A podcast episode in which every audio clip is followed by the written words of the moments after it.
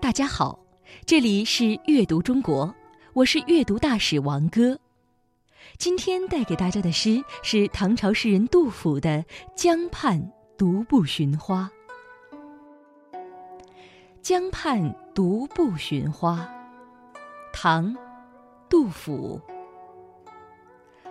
黄师塔前江水东，春光懒困倚微风。桃花一簇开无主，可爱深红爱浅红。黄师墓地前的锦江水滔滔地向东流去，春光融融，春风和煦，人禁不住犯困。有一簇桃花热烈地盛开着，真美极了，美得让人不知道是该爱深红还是爱浅红。这首诗的作者是杜甫。杜甫生于公元七百一十二年，逝世于公元七百七十年，字子美，字号少陵野老。杜甫在中国古典诗歌中的影响非常深远，被后人称为诗圣，他的诗被称为诗史。杜甫共有约一千五百首诗歌被保留了下来，大多集于《杜工部集》。杜甫虽然在世时名声并不显赫，但后来声名远播，对中国文学和日本文学都产生了深远的影响。杜甫七岁就能作诗，《七灵思集状》开口咏凤凰，说他七岁的时候才思就很敏捷，一开口做的诗就很惊人。但是他少年时特别顽皮。十五岁的时候，还经常爬到庭院枣树上去摘枣子，而且每天爬上爬下有一千回，可见他是多么淘气。十九岁时，杜甫开始漫游，也参加科举考试，寻求实现自己报国的机会。但是此后多年一直没有得到什么官职，或者没有受到重用。在古代，读书人的出路就是做官。做了官才能为人民服务，而杜甫的志向又很高，期望自己能像顺帝时期两个大臣季与气一样为国来效劳。季与气是传说中舜帝的两个大臣，季是周代祖先，教百姓种植五谷；气是殷代祖先，掌管文化教育。杜甫仕途不得意，生活又贫困，这使得他心里非常的忧愁苦闷。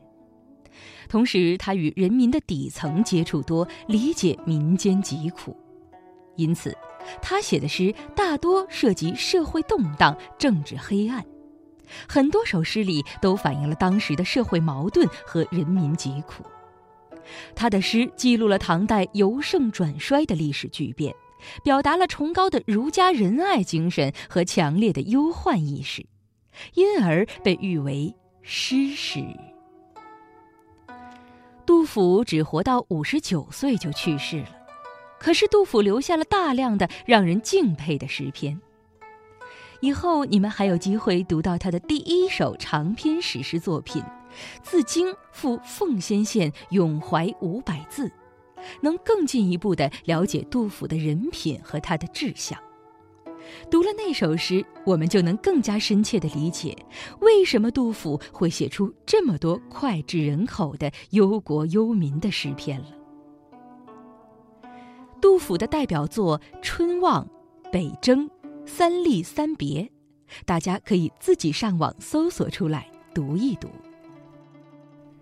忧国忧民的杜甫也做了不少歌颂大自然的诗，像《春夜喜雨》以及我们现在正在欣赏的这首《江畔独步寻花》。《江畔独步寻花》这首诗作于杜甫定居成都草堂的第二年，即上元二年（七百六十一年春）。在饱经离乱之后，杜甫有了安身的处所，诗人为此感到欣慰。春暖花开的时节，他独自沿江畔散步，本想寻伴同游赏花，未能寻到，只好独自沿锦江江畔散步。每经历一处，写一处，写一处又换一个意，情随景生，一连成诗七首，共成一个体系。同时，每首诗又自成章法。现在我们来赏析这首《江畔独步寻花》。从诗题一看，诗中有江，有花，有人。第一句诗：“黄师塔前江水东。”塔在这里是墓地的意思，东向东流。整句的意思是黄师塔前的江水滔滔不绝地向东流去。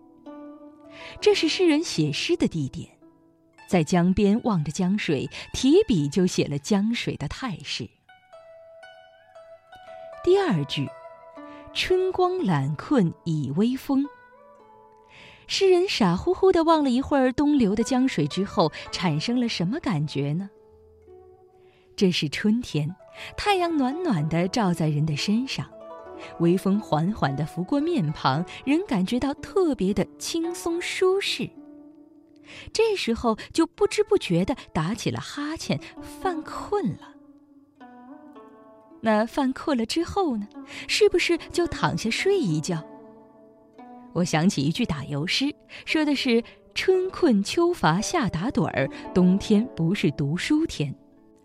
杜甫是不是放弃江畔散步，回家睡大觉了呢？没有，他继续往前走着。忽然间，他眼睛就睁大了，精神头就来了。怎么回事啊？原来他看到了一簇美丽的桃花。他在第三句写道：“桃花一簇开无主。”没有描写这桃花到底有多美，只是说有一簇桃花独自的开着，开得亭亭玉立。这么美的桃花，一下子唤醒了诗人的心灵和审美情趣，睡意全消。他围着桃花仔细的欣赏，看看这朵，看看那朵，真是左看右看看不够。这是七百六十一年，诗人五十岁。